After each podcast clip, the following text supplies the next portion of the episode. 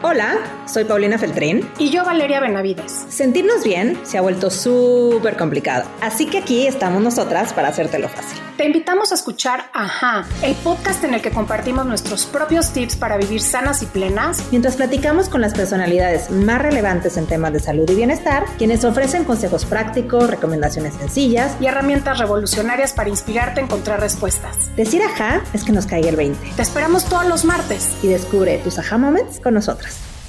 Hola, bienvenidos a un episodio más de Aha Moment Podcast. Esperamos su podcast favorito. Yo soy Paulina Feltrín. Y yo, Valeria Benavides. Y el día de hoy hablamos de un tema que nos parece fundamental y que además con la película de Barbie pues, se puso bastante de moda, que es cómo es que las mujeres nos sentimos súper poderosas, pero aún así no nos sentimos plenas y felices. Queremos cumplir muchísimos roles y esto no solo afecta nuestra forma de pensar, nuestra forma de querernos, nuestra forma de relacionarnos, sino también temas de salud mental y, ¿por qué no?, también de nuestro bienestar integral. Así es, porque la verdad es que Pau y yo y muchas de las que nos escuchan, porque la mayoría son mujeres, seguramente se van a identificar con este tema. Queremos ser las Wonder Woman, las super mujeres que hacemos todo y estamos en todo y además con un nivel de autoexigencia tal que entramos de pronto en momentos en donde nos hemos sobresaturado y no nos damos cuenta cuando ya estamos quemadas absolutamente que tenemos que hacer algo al respecto. Entonces, hoy vamos a platicar de este tema, seguro les va a resonar muchísimo. ¿Y quién tenemos de invitada, Pau? Pues muy contenta de recibir a Kalinda Cano. Seguramente muchos de ustedes la conocen. Eh, y ella es un poco celebridad, influencer, pero lo más importante es que es mamá y que es una mujer que durante muchísimos años trató de cumplir todos los roles existentes, tratando de mantener una carrera profesional exitosa, ser la mamá perfecta, la esposa ideal, además de verse siempre perfecta, el cuerpo ideal, el rostro, el maquillaje, la moda, mientras cumplimos infinidad de, em, de roles. Así que, fuera de tapujos, nos quitamos toda la venda de los ojos, nos quitamos todo eh, nuestros miedos de hablar de este tema para, con toda confianza y con toda honestidad, compartir las tres, cómo nos hemos sentido cuando hemos estado cumpliendo diversos roles y cómo la vida es que cada una de nosotras nos paró. A Kalinda eso le llegó con un tema de ataques de pánico que la hizo replantearse la vida e inclusive cambiar de ciudad. Así que no tenemos por qué llegar a esos extremos, pero sí creemos que vale muchísimo la pena tener estas conversaciones y entender ¿Por qué nos ponemos ahí? ¿Qué nos está motivando? Y sin duda creo que Kalinda nos invita a mirar más profundo, a, ver que realmente hay muchas heridas que estamos tratando de cubrir con el hacer, hacer, hacer. Y solo cuando nos atrevemos a mirar hacia adentro, descubrimos cuál es el camino propio para estar en plenitud. Así que si te has sentido en burnout, si te sientes chica superpoderosa y sientes que ya no puedes con estos roles, este es el capítulo que quieres compartir, así que dale ya share en WhatsApp, en alguna plática con tus amigos, en redes sociales, porque nos encanta saber que nos ayudas en esta misión de crear un mundo más feliz y más sano. Así es, así que quédate con nosotros y ayúdanos a llegar a más personas. Comparte, comparte, comparte. Así es, y si quieres seguir a Kalinda, la encuentras principalmente en Instagram como arroba calindacano y por supuesto en su libro que es perfectamente imperfecta. Así que no te despegues, gran, gran episodio hablando de por qué nos sentimos mujeres superpoderosas.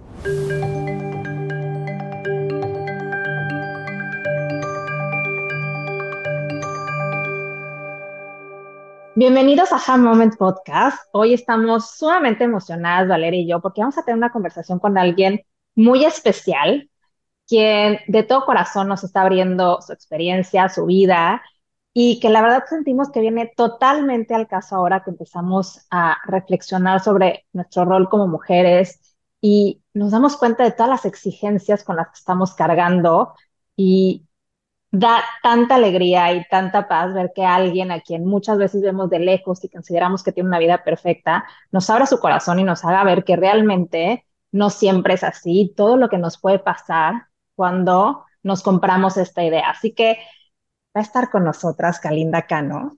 Y pues bienvenida Kalinda, gracias por estar con nosotras en Ajá. Gracias por la invitación, Paulina, Valeria.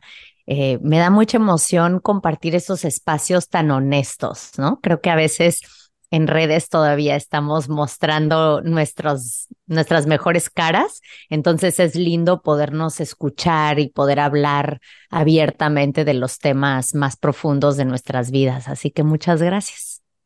Encantada nosotras. Y para arrancar, quiero empezar a leer un fragmentito de tu libro, Perfectamente Imperfecta, porque creo que nos da el marco ideal para arrancarnos. Y dice así. Un día me desperté y era Superwoman una mujer moderna que es mamá y esposa, tiene una carrera en ascenso, mantiene una vida social activa, va a todos los eventos y es amiga de todas las blogueras. Por supuesto que hace ejercicio, es vegana, alcalina, gluten y dairy free. Una mujer que además es consciente, que prepara recetas perfectamente estudiadas y planeadas para darle la mejor nutrición a sus hijos, a quienes ni de chiste les deja comer refresco ni comer dulces, a menos de que trate de una cuestión súper mega ultra especial como sus propios cumpleaños. Esta misma mujer quiere estar a la moda, por lo tanto, mira revistas y blogs para estar al tanto de lo que usan las celebridades y conocer las tendencias en ropa, cabello y maquillaje. Sobra decir que le echa muchas ganas a su look e invierte mucho tiempo y algo de dinero en verse bien. Pero como, sabe que no solo importa lo de afuera, también cultiva lo de adentro. Para ello, recurre a la meditación y a los cursos New Age. Además de películas de arte, lee y accede a todas las exposiciones en los museos, aunque para ser sincera no termina de entender el arte moderno. Así que lo discute con sus amigos intelectuales cuando regresan de sus viajes extravagantes por el mundo. De lejos, esta mujer parece perfecta, una heroína, pero si la miras de cerca, puedes darte cuenta de que está saturada, cansada, de malas y que tiene un tic en el ojo izquierdo. En realidad está al borde de un colapso nervioso y su vida de revista es una mentira. Esa mujer era yo y estaba súper orgullosa de la vida perfecta que había construido. Wow, te juro que te escucho. Bueno, te leí, dije, es que me siento yo, ¿no? Me siento como todas estas mujeres que traemos miles de exigencias encima, que queremos hacerlo todo, hacerlo de más perfecto y nunca estamos satisfechas, ¿no? Y me encantaría que nos platicaras cómo fue esta realización, este momento en el que dijiste, wow, todo lo por lo que he luchado y por esta autoexigencia, esta idea que me compré, de pronto me doy cuenta que no me hace feliz. Bueno, es una pregunta mm, compleja, ¿no? Porque como cuento en el libro, en realidad lo que siguió de ese evento, bueno, más bien de lo que siguió de esa era de, wow, mis logros y mira qué padre, lo estoy haciendo, felicidades, alguien denme una medalla fue un colapso horrible que me llevó a una era de ataques de pánico, de una depresión muy profunda.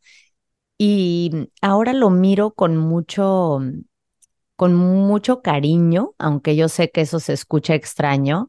Sé que fue una gran bendición porque hablando con otras personas me doy cuenta que muy seguido sí sabemos que nos estamos yendo al hoyo, pero no estamos seguras cómo parar ese mecanismo. Entonces, como que empieza a haber esta sospecha de, híjole, tal vez sí estoy trabajando demasiado, tal vez sí estoy entrenando de más, tal vez no es para tanto que esté como limitando tanto a los niños o haciendo tanto, pero no sabemos cómo bajarnos del tren, ¿no? Como que ya nos subimos y entonces es, es el camino, es la forma y, y nos seguimos de largo. Entonces, para mí, eh, no fue que yo me de, yo no me di cuenta. Mi cuerpo se colapsó. Haz de cuenta que yo iba por eh, en mi trenecito de vida y decía, ay, creo que voy un poco rápido. Y de repente, trácatelas, me estampé contra una montaña. Y entonces ya desde abajo, ¿no? Del cerro, de la montaña, de lo que sea, cuando me caí, dije, ay, creo que sí iba demasiado rápido. Creo que eran demasiados vagones. Creo que estaba tratando de ir en demasiadas direcciones al mismo tiempo. Y desafortunadamente, creo que para muchas personas así es. A partir de una enfermedad, de un colapso, de ataques de pánico, de insomnio, de problemas hormonales, problemas digestivos, de muchas cosas que el cuerpo nos dice, es cuando por fin nos cae el 20 de que no lo estamos haciendo bien. Y creo que presente, Presente, Cali, porque ya me tocó estar por ahí también y, y aquí lo hemos compartido abiertamente como, pues si no te paras, la vida te para, ¿no? Uh -huh. Y se encarga de decir basta, este, a veces con mensajes más sutiles, a veces en, en, en, buena onda y a veces sí es por completo con estos mensajes de, de parar por completo. Y me identifico también un montón con tu historia, como dice Pau. Creo que como mujeres en esta época tenemos un chip que nos hace sentirnos o creernos muchas veces, no nada más súper poderosas, pero ocupando lugares que ni siquiera nos corresponden, ¿no? Este, con esta, con esta idea de yo puedo también hacer todo, yo puedo ser una persona productiva, yo puedo ser una proveedora, yo puedo también hacer contención y no solo a mis hijos y a los seres queridos, sino a todo lo que se me pone enfrente, porque también es nuestra naturaleza femenina. Y, y de pronto nos autoexigimos a un punto tal que, como decía Pau hace un momento, eh, no podemos parar y creemos que nada es suficiente. Y de verdad es horrible tener esta sensación de que querer estar bien en todos lados y darnos cuenta de que hagamos lo que hagamos, terminamos agotadas, terminamos sintiéndonos mal o como dices, inclusive pasando por estos procesos de emociones ¿no? y de situaciones mentales que, que simplemente nos llevan al hoyo y al fondo de nuestra vida. Y, y a mí me encantaría entender un poco cómo es que a partir de este fondo, ¿no? O de este colapso del que nos hablas, cambia tu percepción y cambia tu idea de esta autoexigencia, porque al final hay una parte que es bien de tu personalidad, como todas, y hay otra parte que es eh, esta parte más cultural o esta parte más del deber ser o de lo que creemos que es allá afuera, pero ¿cómo llegas hoy, después de haber llegado a este colapso, a manejar esa autoexigencia contigo en tu día a día? ¿Cómo es diferente? Bueno, para empezar, me di cuenta que no era tan importante como yo creía. o sea, ni siquiera, o sea, socialmente, claramente no era tan importante, pero tampoco en mi propia casa, ¿no? O sea, tenía yo el rollo como de que es que si yo no cocino, nadie va a comer. Entonces vean cómo yo tengo que hacer. Y no era así, ¿no? O sea, de verdad no era así. Podía delegar y mi crisis me enseñó que, que de plano, como me sentía tan mal y, y, yo creo que los procesos de ataques de pánico y de ansiedad extrema o de depresión son distintas para cada quien, pero tienen varios puntos en común, que es esta vulnerabilidad, ¿no? O sea, como que te caes del otro lado. Entonces, en mi caso, pasé de ser una superwoman a a de plano no poder hacer nada y de necesitar ayuda todo el tiempo. Entonces ya no quería manejar porque me daba miedo. Este ataque de pánico muy fuerte, el primero que me dio fue eh, manejando. Entonces me tardé mucho en volver a sentirme cómoda manejando. Entonces de repente pues ya no podía ir por, la, por los niños sola a la escuela y entonces ya le tenía que pedir ayuda o compañía a mi amiga, a mi mamá, a mi pareja.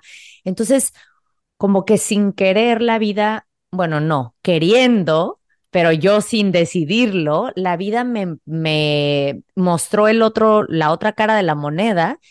Y lo impresionante es que me di cuenta que había un montón de ganancias secundarias de ese otro lado, ¿no? O sea, al principio no, al principio claramente la estaba pasando mal, me sentía muy victimizada por la situación, eh, las depresiones pues son muy obscuras, se caracterizan por, por no poder ver del otro lado y pensar que vas a estar siempre viviendo en la obscuridad y en el vacío y que no hay una solución.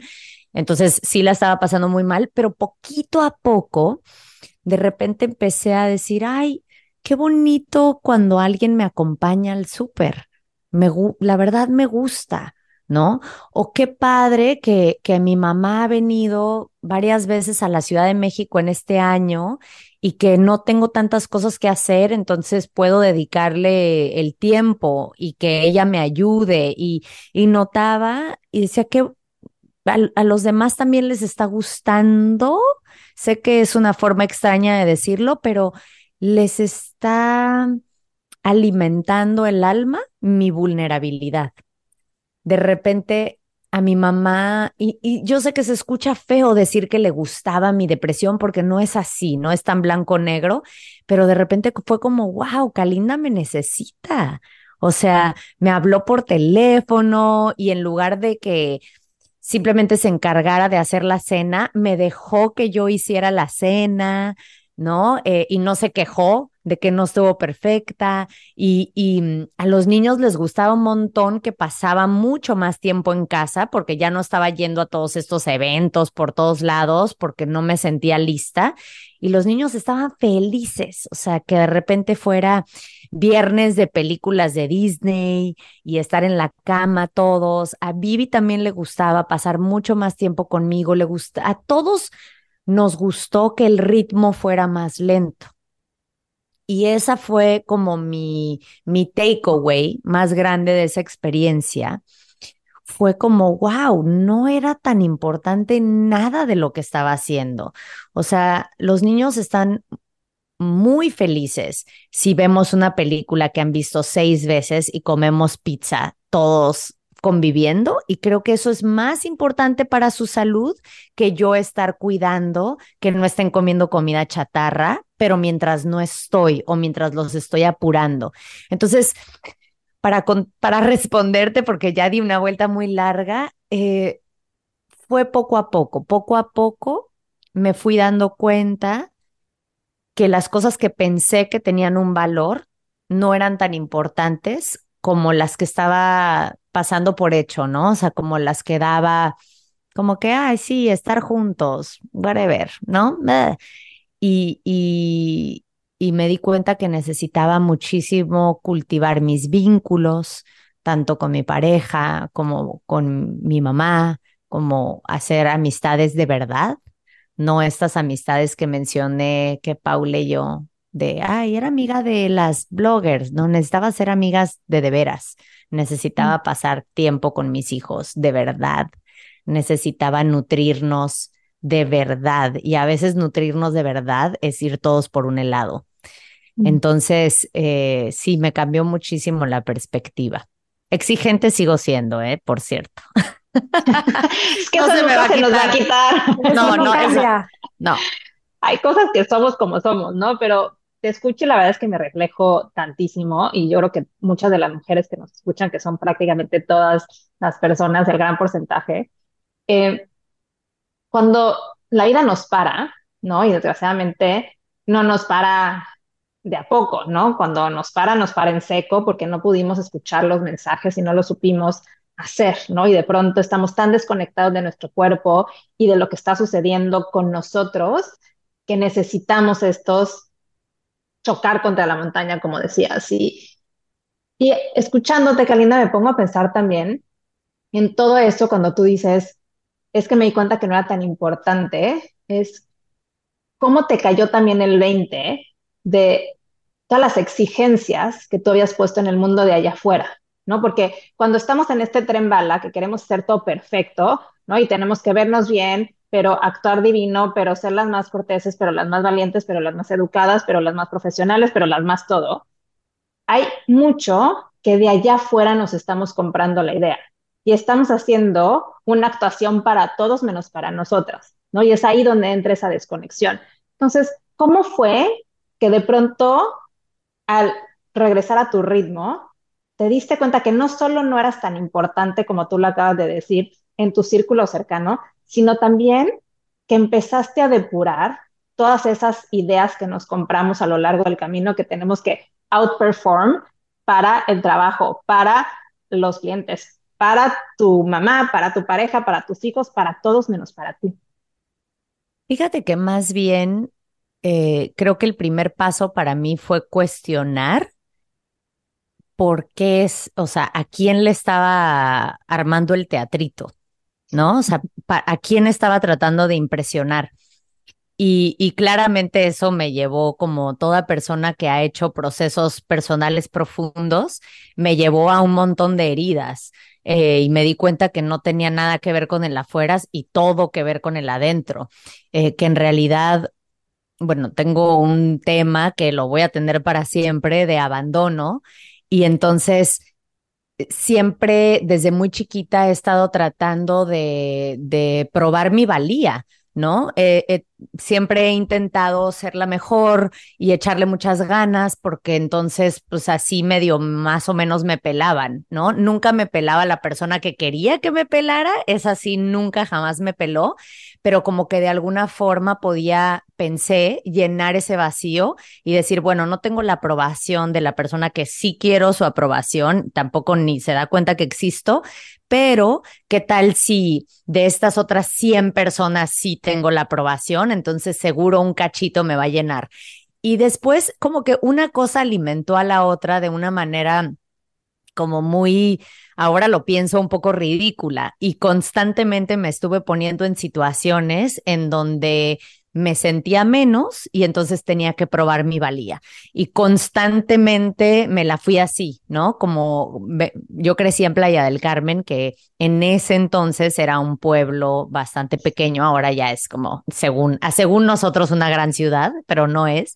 Pero entonces crecí en un pueblo y de repente me fui a vivir a la Ciudad de México, me dieron un trabajo en la tele este, ahora sé que es exactamente donde me tocaba estar, pero en su momento me causó mucha inseguridad porque llegué y mis compañeros todos tenían carreras universitarias de comunicación y yo venía de un pueblo y, y, no tenía estudios de nada, o sea, había estudiado la secundaria abierta, digo, o sea, la secundaria normal, la prepa abierta y llegué así como que, hola. Entonces, tenía que probar, ¿no? Según yo, tenía que probar que yo también merecía ese lugar y que yo también podía aprender cosas y entonces me súper mega apliqué. Por el otro lado, em, había eh, dentro de Televisa estas mujeres extraordinariamente hermosas y entonces siempre tenía que como probar también que yo también era bonita y que yo también podía estar a la moda, ¿no? Entonces todo en realidad venía de la valía. Y después cuando fui mamá, me, me pasó algo como muy profundo que en su momento no noté, que como fui mamá muy joven, estaba esta expectativa de afuera, eh, incluso del círculo cercano, de que yo lo iba a hacer mal, ¿no? Porque estaba chiquita, porque había sido en algún momento muy enfiestada, porque estaba llena de tatuajes, porque éramos un matrimonio muy, muy reciente. Entonces sentía mucha presión de que, híjole, esta va a ser pésima mamá. Y entonces para mí, con esa herida de tratar de probar mi valía todo el tiempo, fue de, a mí, de mí no van a estar hablando. ¿Quieren ver el lunch perfecto de la escuela? Con permiso. ¿Quieren ver a la mamá más puntual de todas?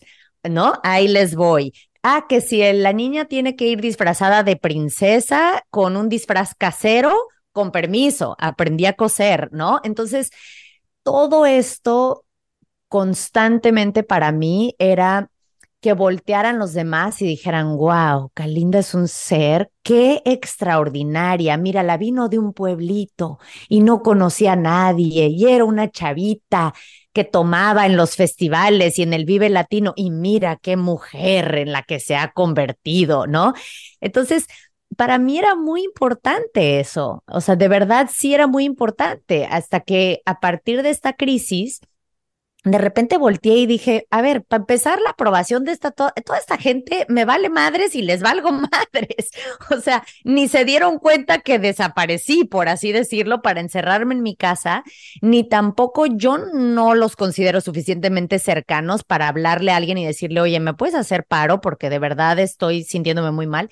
Entonces, de repente, te digo, todo careció de importancia. O sea, me di cuenta que mi sistema de valores y como de medición de importancia en la vida estaba completamente desequilibrado y todo eso venía de mis carencias, de mi niñez, de cosas personales que tenía yo que trabajar, sí o sí o sí, porque si no, me iba a sentir mejor iba a tomarme un medicamento o ir a terapia a trabajar mis ataques de pánico o lo que fuera de manera puntual y rápidamente iba a caer en hacer exactamente lo mismo, que es lo que le pasa a mucha gente, como que tratan el, el síntoma, no tratan la raíz del problema. Y entonces cuando pude cachar la raíz de mi problema, ahí es donde de verdad pude transformar las cosas, porque si no, estoy segura que me hubiera seguido en automático.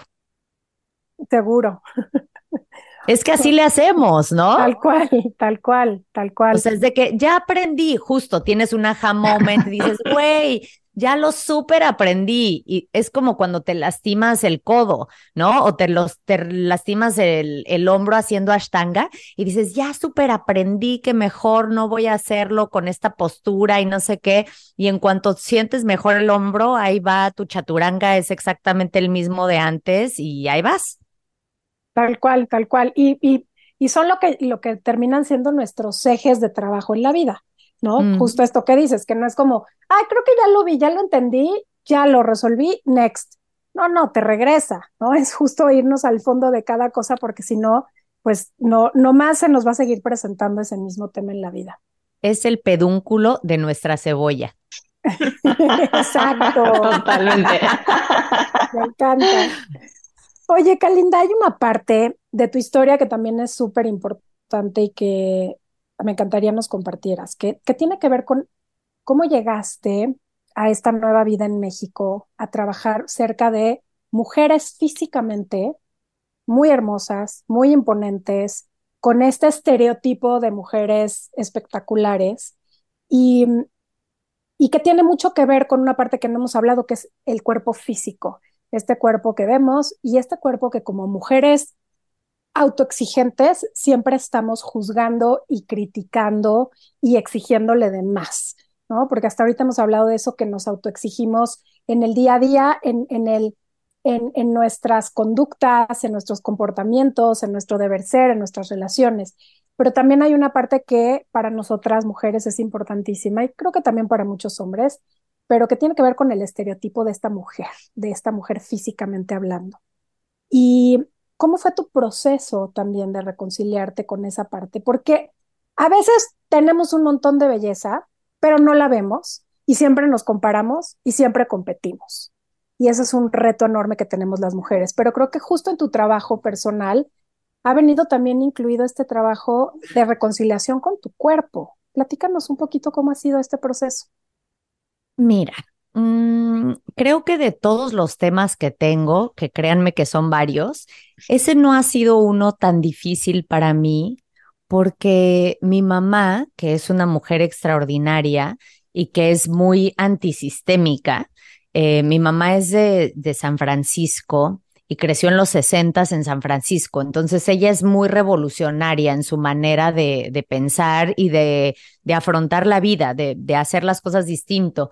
Y justo por eso, en algún momento, cuando era yo muy chiquitita, cuando tenía año y pico, dijo, ¿sabes qué? Yo no quiero que mi hija crezca en este rollo de Estados Unidos de competencia y de trabajar hasta el cansancio y de endeudarte toda tu vida y como que no creía ella en ese sistema y entonces terminamos aquí en Playa del Carmen cuando era muy chiquito. La idea es que éramos una familia de tres, muy pronto fuimos ella y yo, pero mi mamá... Eh, es muy extraordinaria en, y obviamente tiene sus inseguridades como todas las mujeres y claro que la escuché decir, no sé, me choca mi celulitis, ¿no? Pero no desde esta toxicidad que, que se acostumbra. En realidad mi mamá siempre fue muy libre con su cuerpo y siempre tuvo amistades que son mis tías, que siempre alguien había toples por ahí y atacada de la risa y, y, como en otra libertad, ¿no? Pau, que es también de la región, sabe que, que en Playa del Carmen se maneja diferente, ¿no? O sea, la gente vive en trajes de baño y así. Entonces, yo, yo siempre me sentí bastante cómoda eh, con mi cuerpo. También tengo una genética afortunada y tengo esta herencia de parte de mi madre de una buena alimentación y el hacer ejercicio, que creo que es de lo mejor que podemos heredarles a nuestros hijos, más que la casa que está en Valle de Bravo, es heredarles el que sepan comer, ¿no? El que tengan una, una alimentación consciente independientemente si deciden ser veganos o carnívoros o como sea, sino que, ¿no? O sea, que decidas qué quieres comer, que tengas esa curiosidad.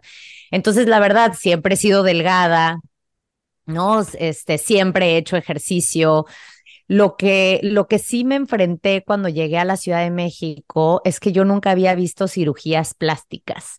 Eso, eso no, eso no se usaba en Playa del Carmen.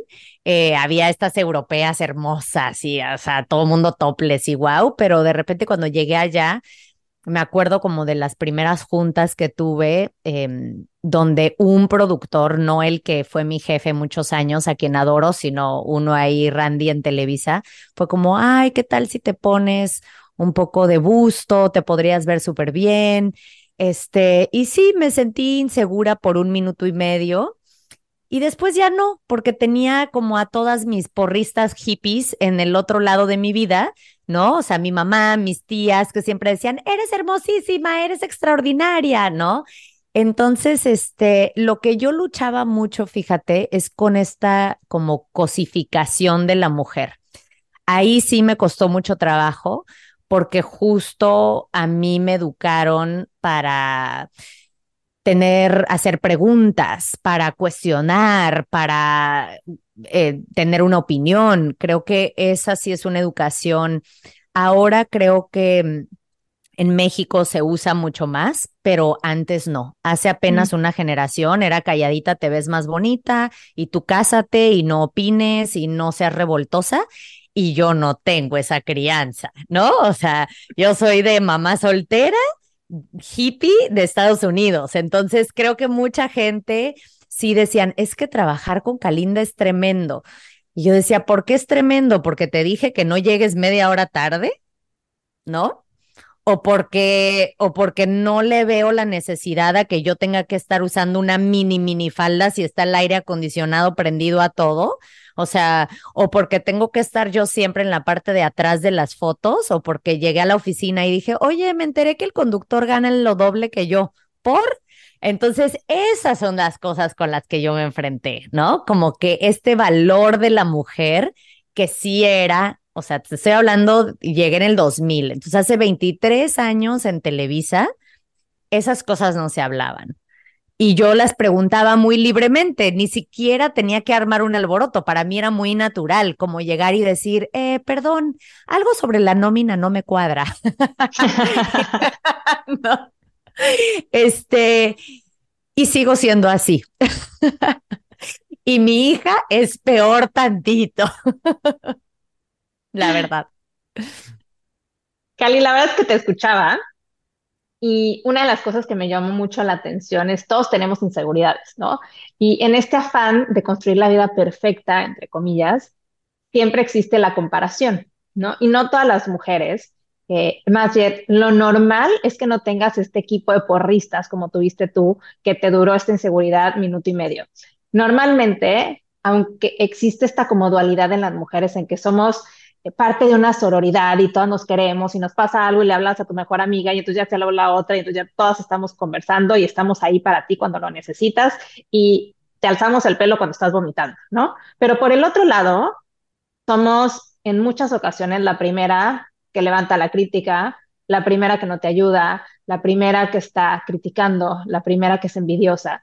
Y una de las cosas que yo he descubierto a lo largo de la vida es que si podemos transformar esa envidia o esa comparación en admiración, nos damos cuenta que realmente lo que sucede es que hay una carencia en nosotros y lo que queremos es eso mismo que quiere la otra persona, por eso le envidiamos, pero si en lugar de envidiarla, la admiramos, me inspira a buscar eso y a querer ser esa persona, no a querer traerla para abajo.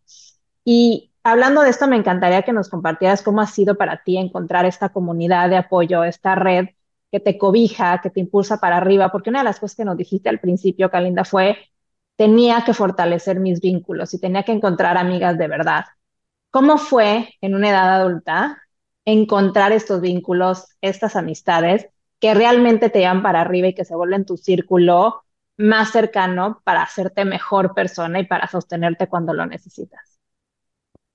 Uf, qué preguntaza. Mira, yo la verdad nunca tuve, nunca fui parte de la clica de las niñas, ¿no? De, toda la vida. No, no lo fui porque además eh, como dicen en inglés, I don't do bullshit.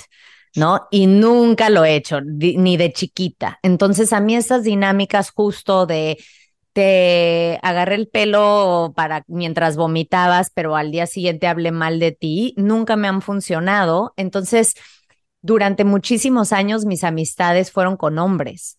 Eh, este cuento de que los hombres son horribles y es que todos los hombres son iguales y todos tus amigos solamente quieren contigo y así, no ha sido mi experiencia para nada de vida.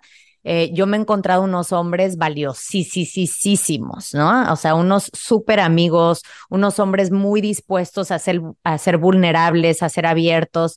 Y también creo que atraemos de alguna forma lo que necesitamos para sanar. Entonces, yo necesitaba mucho trabajar mi relación con, con la energía masculina como perdonar al hombre, como el arquetipo del hombre, ¿no? Por ese abandono que tuve. Y entonces siempre me encontraba estos hombres maravillosos y, hice amistades muy bonitas y la verdad es que con las mujeres me costaba, me, sigue costando un poquito más.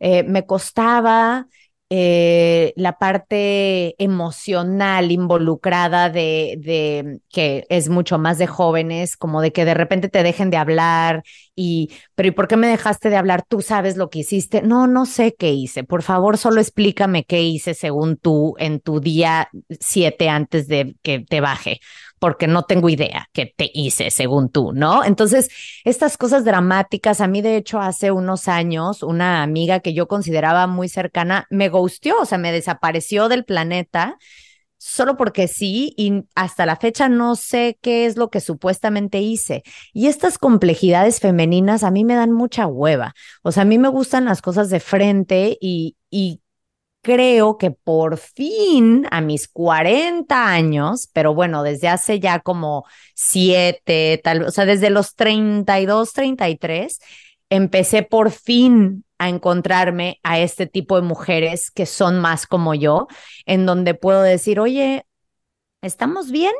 Porque cuando te vi hace rato, justo hoy tuve una conversación así, porque me encontré a una amiga en el estudio de yoga y ella se iba y yo iba a dar una clase, iba llegando y como que la noté rara y mandarle un mensaje de, hey, ¿estamos bien o algo está pasando? No, estamos bien, lo que pasa es que estoy estresada por esto y esto. Ah, ok. ¿Te puedo ayudar en algo? No, estoy bien, ¿no? Como, como con este grado de honestidad. Y creo que muchas veces en las amistades falta esa honestidad. Y hay gente en general, en las amistades, en las relaciones de pareja, eh, madres hacia sus hijos, hay gente que todavía está jugando juegos. Y eso para mí es extraordinario, o sea, es como, es neta que vamos en el 2023 y todavía estamos jugando pendejadas. Entonces, por fin me he encontrado gente mucho más honesta y cuando me encuentro esa gente, no la suelto. No dejo que mis inseguridades, que mis historias, que mis ruidos mentales, que por supuesto que tengo, me arruinen esas relaciones. Cuando me topo estas personas y de repente siento algo raro o no me invitaron y entonces no supe si el rechazo o si así, en lugar de solo hacerme la víctima y meterme a mi propio caparazoncito, que es lo que hubiera hecho antes, sobre todo con las mujeres, ahora soy mucho más de que, ay, pensé que me ibas a invitar, ¿por qué no me invitaste? Ah, no, pues es que resulta que fuimos mi esposo y yo, y yo, ah, sorry, ¿no? Entonces, en, eh, no sé, hablando nos entendemos las personas. Y hablar es tan fácil, pero comunicarse, híjole, vamos como en el o sea, las relaciones interpersonales, vamos en el módulo 1 de 400. Son complicadísimos y creo que no tendrían por qué serlo. Eh, y otra cosa es que también cuando fui mamá, entendí, o sea, me cambió completamente la percepción de las amistades femeninas. O sea, me di cuenta que sí necesitaba mujeres en mi vida que ahí mi amigo que sabe abrir la caguama con el encendedor no era el amigo que necesitaba en ese momento, ¿no? como el poder compartir los cambios de tu cuerpo, eh, tus temas de sexualidad, tu maternidad, hablar de tus hijos por 14 horas si quieres, como que me cambió mucho, creo que a las mujeres de repente cuando algo más grande pasa en nuestras vidas, como la maternidad, es que nos dejamos de idioteces de prepa, ¿no? Que muchas veces vamos cargando. Afortunadamente. Está, está buenísimo. Y, y también ahí me identifico. Tuve mi época de, de, decir, híjole, me entiendo a veces más con hombres que con mujeres, ¿no? Y ha sido, conforme he ido descubriendo mi propia energía femenina, es justo como ahorita lo pones en el ejemplo de la maternidad, ¿no? Justo abriéndome a entenderme mejor desde mi lado de energía femenina, es como que he podido darle chance a la vida y a mí de conectar desde otro lugar con las mujeres y ha sido un regalazo y además me ha mostrado algunos otros dones que ni siquiera sabía que existía, ¿no? Así como es que cuidar plantas y que no se me mueran, ¿no? Así, literal, literal. Este, o sea, sí, sí, ha sido un gran regalo. Ha sido es que las mujeres somos increíbles, el tema es que somos complejísimas, entonces tienes que tener la energía y la disposición para navegar esas complejidades y no siempre uno las tiene, la verdad. No siempre estamos en el centro, ¿no? De, del equilibrio para decir, ah, lo puedo ver y esto no es mío y esto sí es mío. Claro, y porque seguro también tiene que ver con nuestras historias personales, ¿no? Eh, porque como todo tiene que ver, entonces tampoco es nada más un echarle la bolita a las demás y decir, es que ustedes son súper difíciles, ¿eh? Es más bien como, pues yo traigo mis cositas también en donde no sé sostener ese espacio, ¿no? En donde también, en mi caso es lo que me di cuenta, como que se empieza a poner complejo femenino y como que digo, ay, ay, ay, no, no, yo no puedo con esto. Y, y en lugar de salir corriendo, es como, ¿por qué? Porque es, es mío. ¿Qué es mío? Ah, la sensibilidad de la otra persona te está provocando ver la tuya y no te está gustando, ¿no? O la vulnerabilidad te está enseñando esto que tú no has trabajado. Entonces, creo que en, en general, ¿no? En, en todas las relaciones, cuando empiezas a tener más conciencia propia y cuando empiezas a ser responsable por todas tus partes dentro de esas relaciones, todo cambia o sea, puede ser la mismita relación, incluso la otra persona puede estar en automático, pero ya desde que tú dices, hmm, me pregunto por qué esto que tú hiciste causó esto otro en mí, ahí desde la pregunta, creo que ya das un salto cuántico en tu trabajo personal, honestamente. Sí, y, y justo te quiero preguntar algo en relación a estas limpiezas que has hecho en tu vida, porque estamos hablando de poner límites, estamos hablando de conocerte, de entender qué son esas cosas que te chocan, pero que te checan y que también son tuyas. Eh, pero hoy, ¿cómo has aprendido a decir no? ¿Cómo has aprendido a decir hasta aquí? Porque ese también es un gran reto en la vida cuando empiezas a discernir y a decir, híjole, creo que esta amistad no está buena porque no me está sumando, porque no me hace sentir bien, porque hay un desequilibrio, porque yo doy más, todo esto de lo que hablamos de los vínculos, pero ¿cómo dices que no hoy con esta frontalidad y esto directo que eres para comunicarte? Valeria, te voy a decir la verdad. Para mí, el no nunca ha sido complicado porque es un tema de carácter, para mí lo difícil es el sí. Para mí es el sí le entro a ser tu amiga, sí le entro a ser tu mamá, sí le entro a comprometerme con este proyecto, sí le entro a ver de qué se trata esto. El único no que yo me he tenido que poner es propio porque hacia los demás, extrañamente, nunca me costó trabajo. O sea, de verdad, yo tiene mucho que ver con mi crianza, ¿no? Porque como no crecí con una mamá latina, ¿no? Es muy diferente, pero hacia mí misma siempre todo lo puedo, toda. Entonces ahí ha sido mi trabajo de límites, ha sido hacia mí misma, nunca hacia los demás. Y ahí mi tema ha sido conectarme con mi cuerpo, como que entender que la sabiduría sí está en mi cuerpo y que lo tengo que estar escuchando todo el tiempo. O sea, todo el tiempo estoy en un constante check-in, ¿no? Así de que, ok, híjole, en mi horario sí podría ir a una clase de parado de manos ahorita, pero entonces checo, ¿no? Y es como, mm, y mi cuerpo me dice, no, porque te está bajando, no, no queremos. Y yo, ah, ok, va, perfecto. ¿No? Entonces como que mudé esa, o sea, ya no le creo a mi mente lógica, porque mi mente lógica está zafada, no tiene control, es neurotiquísima, cree que podemos, o sea, sigue viviendo en Superwoman, ve redes sociales y dice, si Heidi Klum puede y las Kardashian puede, yo también puedo, o sea, está lleno de muchas marañas, pero mi cuerpo sí es muy honesto y como fue tan fuerte mi, mi estamparme contra una montaña, eso no me lo voy a volver a hacer. Y ese compromiso lo tengo clarísimo conmigo misma. Y eso fue algo que yo le hice a mi cuerpo y no se lo vuelvo a hacer a mi cuerpo. Entonces, como que como que cambié de mando. Mi torre de control ahora está como más en mi pecho, ¿no? O sea, está en otro lado, no está en mi cabeza. Entonces, constantemente es como, ok, probé, no sé, en algún momento cuando la dieta keto, ah, probé la dieta keto una semana, ¿no? Y no fue báscula, pensarlo, compararme, fue como que, a ver, estoy durmiendo mejor, tengo sed, estoy pudiendo meditar, o sea, ¿cómo, cómo vas, cuerpecito? ¿Nos está gustando o no nos está gustando? ¿No? Y entonces, para mí ese es el no, porque hacia los demás, te digo, Kalinda, ¿quieres venir a la reunión? No.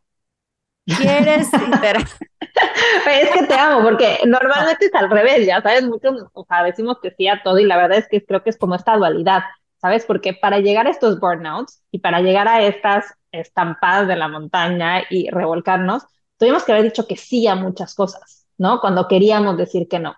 Y entonces esta como dualidad de empezarnos a reconocer y, y comparto contigo muchísimo esta parte de somatizarlo, ¿no? Que normalmente cuando dicen, ah, es que estás somatizando, es, estás loca, ¿no? Porque realmente todo está en la mente, cuando en realidad el cuerpo te hace un chequeo increíble. A mí me pasa ya muchísimo, ya que lo estoy entendiendo, cómo es que para toda la gente que está allá afuera y que nos escucha, porque creo que todas aquí, ¿no? Nos ha pasado el que no estamos conectadas con nuestro cuerpo, ¿no? Y cuando te decían, es que escúchalo, o conecta con tu intuición, estaban hablando en neptuniano, o sea, no tenían ni idea de mm. cómo hacer check-in. Y creo que esto que nos dices es súper interesante y vienen muchas técnicas en tu libro de cómo empezar a conectar y es realmente sentir, ¿no? Hay como, estoy leyendo eh, Waking the Tiger de Peter Levine y habla de el sexto sentido que es las sensaciones, ¿no? Y entonces las sensaciones es, ok, que siento frío, siento calor, siento que un nudo en el estómago, eh, me estoy distrayendo y todos esos son indicadores de tu cuerpo que como estamos acostumbrados a hacerle a la, los pasamos desapercibido y tomamos el control y me imagino esta película de Pixar, ¿no? Donde están todas las emociones en el cerebro y ellas toman control y tú no tienes ni idea de qué está pasando. Y creo que eso también me lleva, Cali, a preguntarte cómo fue este proceso de perderle el miedo a sentir, ¿no? Porque cuando nos enfrentamos a estas crisis, ¿no? Eh, lo difícil es hacer el trabajo, lo difícil es decir, híjole, me voy a meter a mi interior y le voy a sufrir y le voy a llorar y nos hemos dado cuenta y tenemos un capítulo padrísimo con la doctora Carmen Amezcua que nos dice que entre más buscamos la felicidad, más nos estamos provocando el dolor, ¿no? Porque nos llenamos de estos rushes de dopamina y entonces la caída cada vez es más profunda. ¿Cómo fue en este proceso, ¿no? De dejar de ser Wonder Woman, llorarle el duelo a esta Wonder Woman, ¿no? Aceptar que ya no querías estar ahí porque te estaba haciendo daño. Y es una parte también muy nuestra, ¿no? Cuando somos tan exigentes, nos cuesta trabajo ya no ser Wonder Woman. ¿Cómo fue este proceso de sentir? Extrañamente, es uno de los regalos que me dio la ansiedad porque eh, pasé de no tener una conexión con mi cuerpo, no voy a decir en lo más mínimo, porque sí hay gente mucho más alejada que yo y creo que no se puede, eh, sobre todo, tener una relación como tan internalizada con el ejercicio si es que no tienes una relación con tu cuerpo. Pero habiendo dicho eso, una cosa es como tu cuerpo físico y otra cosa es como tu cuerpo energético, ¿no? Entonces yo siempre hubiera pensado, no, yo estoy súper en tune, ¿no? O sea, estoy súper en frecuencia con mi cuerpo físico, físico porque diario hago ejercicio y ta, ta, ta, ta, ta. Y me di cuenta que no, que estaba alejadísima, o sea, que vivía completamente no en mí, súper adentro de la cabeza. Soy una persona muy lógica y muy estructurada y para poder ser Wonder Woman normalmente tienes una capacidad para logística impresionante, porque si no, no te da. ¿no? Entonces, esto de anotar cositas, antes eran en papelitos, bueno, lo mío sigue siendo en papelitos, ahora en el celular, pero o sea, a mí no hay nada que me dé más felicidad que acomodar cosas en una agenda, ¿no? O sea, me, me, me causa cosas adentro de mi ser, así de, ah, mira este día perfectamente acomodado. Pero em, eso es de la cabeza completamente. Y cuando empecé a tener ataques de pánico, hubo un momento que eran tan fuertes y tan frecuentes que en mi momento más bajo no podía yo, me, me daba hasta miedo ir al baño. O sea, estaba tan como afectada de mi sistema nervioso que como que le pedía a Vivi que si se podía quedar cerca por si lo necesitaba, ¿no? Imagínate qué tanto miedo le tenía al todo, básicamente. Entonces, eh, empecé a trabajarlo en terapia porque decía, es que me da mucho miedo todo lo que siento. O sea, me da miedo que, siento adrenalina en mi cuerpo, me da miedo que algo me vaya a pasar, me da miedo que como que, porque eso, sientes como estos disparos que sí están ocurriendo, no te los estás imaginando, o sea, sí son trancazos que está viviendo tu cuerpo en donde te sudan las manos, en donde te da frío, te da calor, o sea, sí son sensaciones corporales.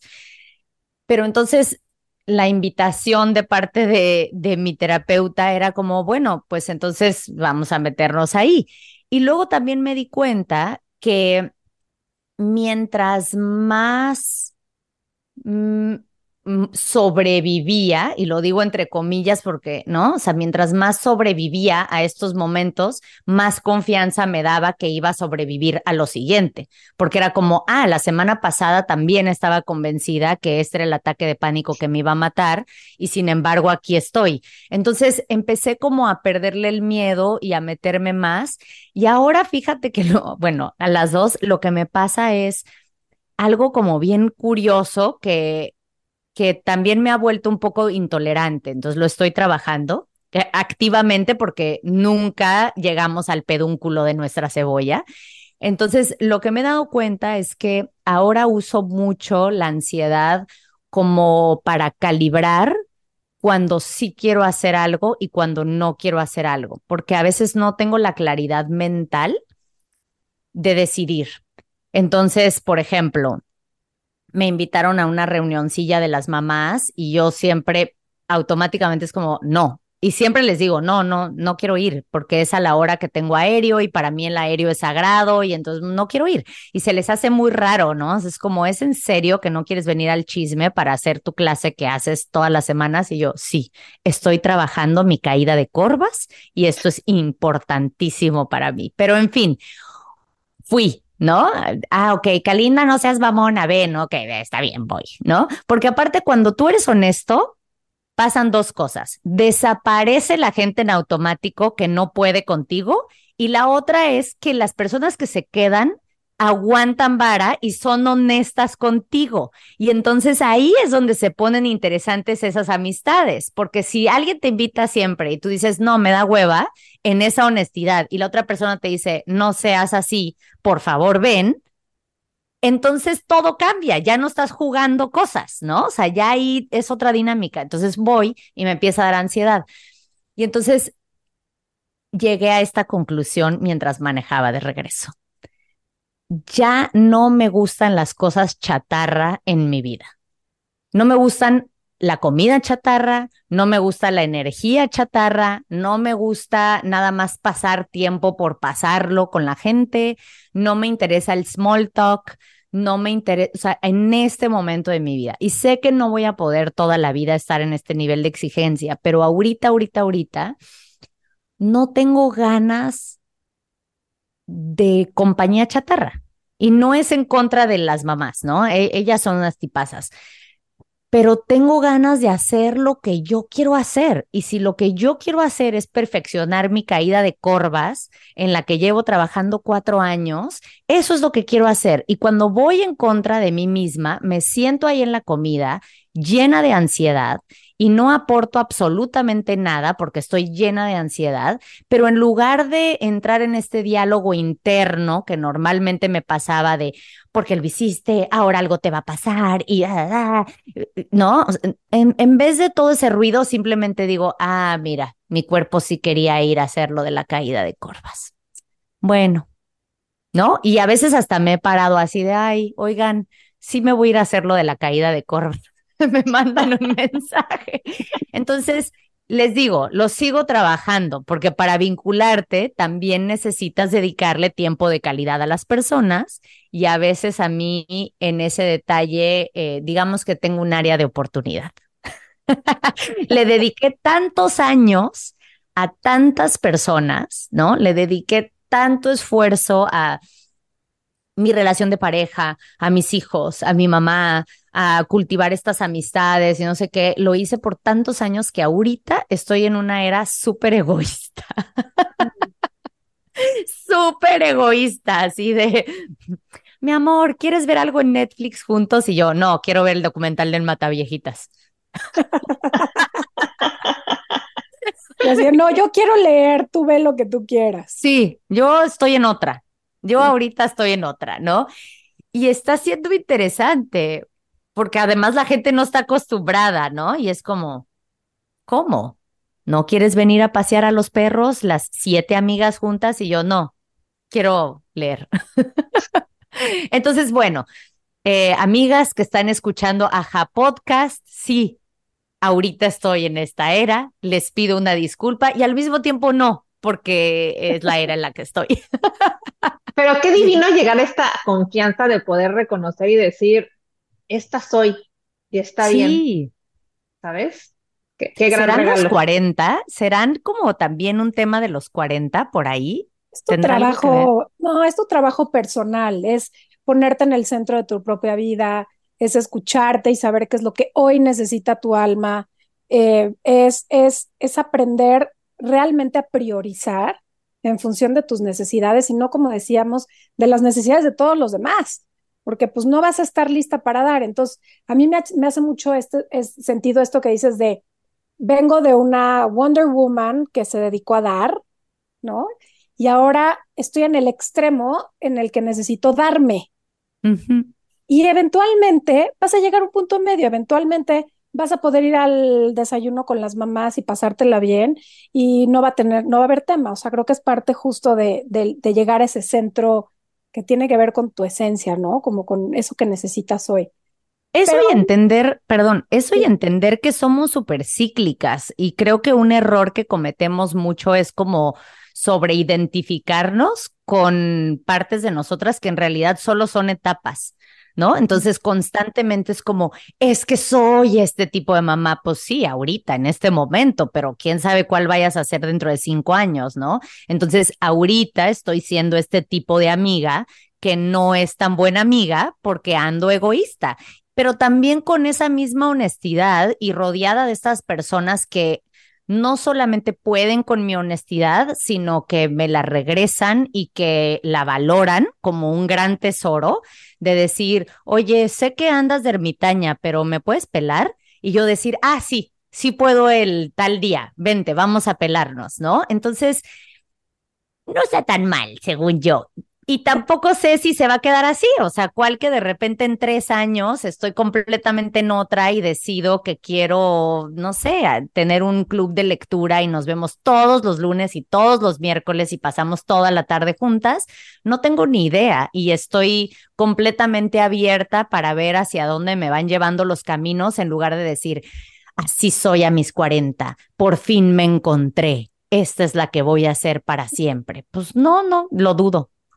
Ahí está la clave, ¿no? O sea, empezamos hablando de autoexigencia y ahora está siendo mucho más compasiva, ya no es en este lo tengo que hacer perfecto o juzgarte porque en este momento estás más egoísta, está bien, es lo que necesitas y ya. sin complacer a nadie más. Pero les dije que sí al podcast y aquí estoy. Exacto. Vieron que no a todo le digo que no. Calinda, ¿cómo encuentras el balance? Digo, ahorita hablamos de esto muy específico que tiene que ver con, con tus vínculos de amigos y amigas y demás, pero, pero hay otras cosas que están un poco más balanceadas, ¿no? ¿Cómo, cómo, cómo encuentras el balance hoy? En mm. Calinda, hoy a sus 40. Honestamente, eh, tengo mucho más balance porque mis hijos ya crecieron un poco. Creo que eh, cuando los niños son chiquitos es muy difícil el balance y eso es algo que estaría padre que nos dijeran, que creo que no se comenta lo suficiente. Ahorita tengo a varias amigas que tienen hijos de un año, dos años y la están pasando difícil porque es una etapa muy exigente en la vida de, sobre todo de la mujer, con todo y que ahora la pareja participa más, pero esa tía quien te cambia mucho más la vida. Entonces también entender que el balance a veces es entregarte por completo a una cosa, no a 18, porque creo que ahí es donde está como nuestro error, como que muchas veces decimos, ay, balance es que soy mamá dos horas al día, una hora al día atiendo a mi pareja, una hora al día hago ejercicio, dos horas, ¿no? O sea, como que están como estas o sea, en tu mente el balance creo que hasta, hasta la visualización es como de una báscula, ¿no? De un lado están cosas y del otro lado están las otras cosas y pesan lo mismo. Y creo que a veces el balance es entender que ahorita, ahorita solo tienes energía para una. Y entonces eso es lo que estás haciendo ahorita y no hay las otras, o sea, de plano no hay. Y yo sigo pensando que se puede hacer de todo en la vida. Yo así vivo, o sea, yo tengo mucha energía, tengo, soy como estas personas que tienen mucho fuego, ¿no? Y, y muchos proyectos y además hago mucho ejercicio y me encanta cocinar y me encanta ser mamá y tomar cursos y, o sea, de verdad hago mucho pero lo hago como por etapas. Es lo que ya entendí, como que no trato de hacer ejercicio, o sea, aprender parado de manos el mismo día que estoy tratando de dar un curso, que es el mismo día que es el partido de fútbol más importante de mis hijos, que es el mismo día que voy a probar a hacer una pizza con eh, crust de coliflor. No sucede el mismo día. Entonces, para mi balance quiere decir el lunes hice parado de manos y comimos quesadillas y ahí se ven, porque yo es lo que me dio la energía, o sea, yo solo tenía esa cantidad de energía y es lo que hice. Y luego el martes tuve chamba y entonces me senté en la compu todo el día a trabajar y tal vez comimos las quesadillas que quedaron del día anterior o la sopa que hice en la noche, ¿no? Pero me doy cuenta que es hacer la misma cantidad de cosas pero no al mismo tiempo y todas en presencia. Ahí está la clave de no desgastarte. Es estoy contigo platicando y solo estoy haciendo eso. Ahora estoy cocinando y estoy haciendo eso. Ahorita estoy entrenando y solo estoy haciendo eso. No estoy entrenando y en lo que respiro contesto mails. No, estoy entrenando, ¿no? Entonces, para mí ha sido así, pero sí me doy cuenta que ha sucedido eh, conforme mis hijos se hacen más grandes. Cuando eran chiquitos, no había manera y yo eso no lo sabía y ahí es donde estuvo mi error, porque todo esto de mi burnout, de tratar de ser superwoman, fue justo porque estaba tratando de llenar demasiados roles al mismo tiempo. O sea, en el mismo día quería ser blogger, conductora de televisión, ir a un evento del otro lado de la ciudad, más hacer el lunch perfecto, más ayudar con la tarea, más llevarlos a taekwondo, más leer el libro y luego volver a ir a Polanco, ¿no? En el mismo día. Y ahora lo que entiendo es que voy a lograr dos cosas en ese día, pero bien logradas y que incluso para mis hijos es mucho más padre que cuando estoy realmente poniendo atención, estoy poniendo atención en lugar de estar corriendo en el teléfono, haciendo. Entonces, como que aprendí a economizar mi gasolina. Mi coche sigue para todos lados. No, te escucho y la verdad es que me reflejo tanto, Kalinda, porque una de las cosas que yo estaba aprendiendo en este momento es a postergar, ¿no? O sea, como tú todo lo quería hacer en el mismo momento, en el mismo lugar y soy tan, me subo al tren bala yo solita, es que nadie me, me da el ticket, me lo pongo yo, ¿no? Y de las cosas que estoy aprendiendo es, ok, sí, sí el panorama está grande, pero no tiene que ser hoy, ¿sabes? Y yo solita me cacho en esto y, yo lo veo más que ahora como una balanza, como una rebanada de pastel. Hay épocas en la vida es que si tiene ocho rebanadas el pastel, seis van a estar enfocadas en mi trabajo porque necesito hacerlo de esta manera y en otro momento de la vida son cinco completas para mi vida personal y otras son para el ejercicio. Entonces, más como un pastel que como una balanza y ahí vas viendo cuándo te comes cuáles o a quién le das qué, ¿no? Y creo que en mi caso te escucho y te puedo decir que para mí la palabra postergar es la que me está costando mucho trabajo porque todo lo quiero hacer hoy, ahorita o para ayer y estoy empezando a entender que no, que el multitasking es una idea que nos compramos y que definitivamente nada más nos agota, y que como tú dices podemos hacer todo pero no al mismo tiempo. Y que una vez más a nadie le importa tanto. A nadie le importa que tanto. no pasa nada. No, nada más no importa, no pasa nada. Neta, no pasa nada. Creo que donde hay, como más una, un compromiso, pues es en lo laboral, ¿no? E, esa parte, pues tienes un deadline, dependiendo del trabajo que tengas, si hay un compromiso de tiempo. Pero en lo demás, no sé, yo justo ayer estaba haciendo un live y alguien me decía, oye, ¿por qué no estás dando? Porque doy cursos de tarot, ¿no? ¿Y por qué no estás dando cursos de tarot ahorita en verano? Y dije, no, porque mis hijos están de vacaciones y entonces aprovecho como que la vacación de los niños y también estoy más enfocada en entrenar, como que, como que sin querer me hice de este sistema como un poquito más, y no es rígido, ¿no? Pero, pero es como, ah, pues ahorita como un poco de lo del pastel que dices. O sea, en realidad siempre estoy haciendo todas las cosas, solamente no con la misma intensidad. Entonces, a veces estoy trabajando mucho y estoy dando varios cursos al mismo tiempo y estoy como incluso pues dándole más energía a mis redes y pensando en contenido y creando y así. Y entonces nada más cumplo con mi entrenamiento, como que nada más lo mantengo para que no, para que no se me caiga y empezar de cero. Y después hay otros momentos en donde lo hago opuesto, ¿no? Como que las redes las alimento para que no se caigan, pero en realidad mi atención está en el famoso caída de corvas. Que les voy a tener que mandar un video de esta, famosa caída de corvas, porque no van a saber de qué estoy hablando y he sacrificado desayunos por esta caída. Oye, Kalina, pues ya estamos terminando. Queremos ser súper respetuosas de tu tiempo. Sentimos que podríamos hacer la triada de ajá contigo en todo momento, porque hay tantas cosas que compartimos y que nos reflejamos y que nos encanta cómo lo relatas. Y te agradecemos muchísimo que te has abierto de esta manera y que nos hagas ver que la perfección no existe y que la perfección está en no ser perfectos y que eso es lo que está increíble. Pero no te queremos dejar ir sin hacerte esta pregunta que le hacemos a todos nuestros invitados, que es si nos puedes contar un aha moment. Hmm. Ok, ahí les va. El otro día eh, estoy estudiando para ser terapeuta, ¿no? Llevo ya dos años y medio, algo así, todavía me faltan como otros dos y medio, entonces me falta un rato. Pero siempre me ha costado mucho trabajo desde chiquita la expresión, no el hablar, sino el permitir como ah, como estas, como estos releases de parte del cuerpo. ¿no? Entonces, por ejemplo, estudiaba taekwondo en algo de chavita, porque claro que todos los deportes de la vida los he hecho, incluso el taekwondo, y siempre cuando hacía las catas, el maestro me decía, Kalinda, necesitas decir Kia. Y yo así de que, no, yo no voy a hacer eso. O sea, te hago la cata perfecta, pero no voy a hacer Kia. O sea, qué ridículo es eso. O sea, Kia y yo sola en el salón, de que no, eso no lo voy a hacer.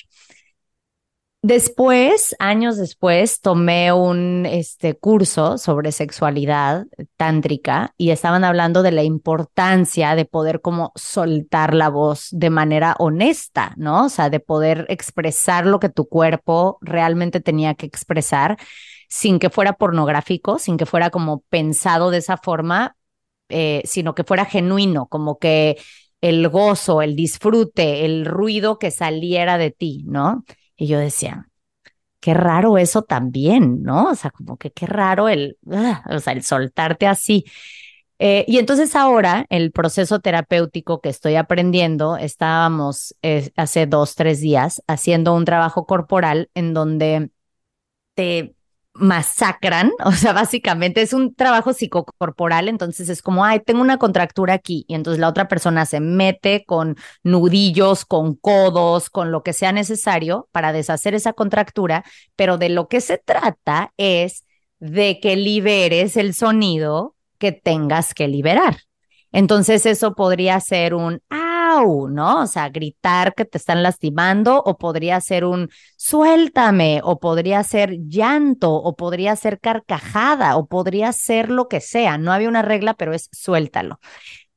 Y normalmente en esta rigidez y rectitud y perfeccionismo que yo tengo, eh, tengo esta gran capacidad de aguante. Mm. Entonces, soy súper fuerte aunque me hagan bien fuerte, a mí no me duele. Y entonces, a mí no, a mí no. Y de repente hace unos días fue como un, ah, y entonces lo solté y haz de cuenta que había soltado la tensión de toda mi vida y fue un aha moment que en teoría lo tengo hace años, pero integrado desde hace dos días en donde realmente, porque no es lo mismo saberte las cosas en tu mente que realmente tener ese momento donde dices, ah, de esto estábamos hablando. Entonces, sí, ese fue. Les hice el cuento larguísimo, ¿verdad? No, pero está increíble, está increíble.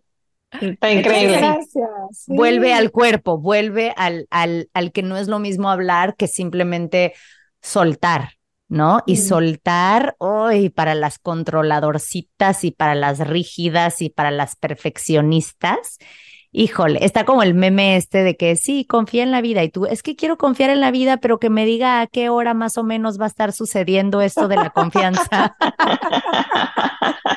así merito, así merito. Así, así, fluye, pero puede ser el jueves porque el viernes lo tengo lleno. así. Galinda, muchas, muchas gracias, de verdad, gracias por abrirnos eh, todos tus aprendizajes, ¿no? Creo que estás llena de sabiduría, creo que eres una mujer que se nota que ha hecho el trabajo, pero sobre todo lo has disfrutado, ¿no? Y creo que eso nos anima a todas a seguir en este camino, así que muchísimas gracias por haber estado con nosotras en Aja. Pues muchas gracias a ustedes, Paulina, Valeria. Agradezco un montón su tiempo, sus preguntas, esta plática tan bonita. Justo es el tipo de, conversación que quiero yo en mi vida, las conversaciones que llevan a algo, ¿no? Las conversaciones que son profundas y que son honestas y que suman y que no nada más llenan un espacio. Entonces, les agradezco mucho que, que hayan traído esa energía a nuestra conversación y les mando un beso muy, muy grande a ustedes y a todas las mujeres que nos están escuchando. Muchas gracias, mil gracias a ti y un abrazo enorme. Gracias por cargarnos de energía. Sí. Besos. Bye. Pues qué rica plática de cómo, de cómo todas las mujeres hoy en día, y esto pues porque vivimos en un mundo y en un momento histórico importantísimo, en el que estamos volteando a vernos y hoy vemos cómo nos hemos puesto en lugares y en situaciones de tal autoexigencia que nos han llevado a creer que podemos con todo. Qué rico platicar y compartir desde este lugar súper genuino y súper humilde. Eh, el cómo nos ponemos ahí, y pero, pero sobre todo cómo inspirarnos a cambiar y a buscar respuestas y soluciones desde un lugar mucho más compasivo con nosotras y mucho más amoroso. Así es, creo que también es súper valioso el decir que se vale no estar bien y que aunque las redes sociales y a veces lo que aparentamos pudiera dar esa sensación, la realidad es que todos pasamos por cosas y se vale aceptar ayuda, se vale alzar la mano y se vale compartir. Así que este es el episodio que quiero que le hagas llegar a tus amigas, a tu mamá, a tus tías, a tus colaboradoras, a todas esas mujeres que en algún momento se han sentido súper poderosas y que a lo mejor en este espacio pueden encontrar alguna respuesta, alguna inspiración para cambiar ese camino y sentirse más plenas y aceptar que no podemos cubrir todos los roles al mismo tiempo. Así que te esperamos la próxima semana. Estamos en redes como arroba aja.mx, en la plataforma de tu preferencia en audio y también en YouTube. Yo soy Paulina Feltrín. Y yo, Valeria Benavides. Y esto es Aja.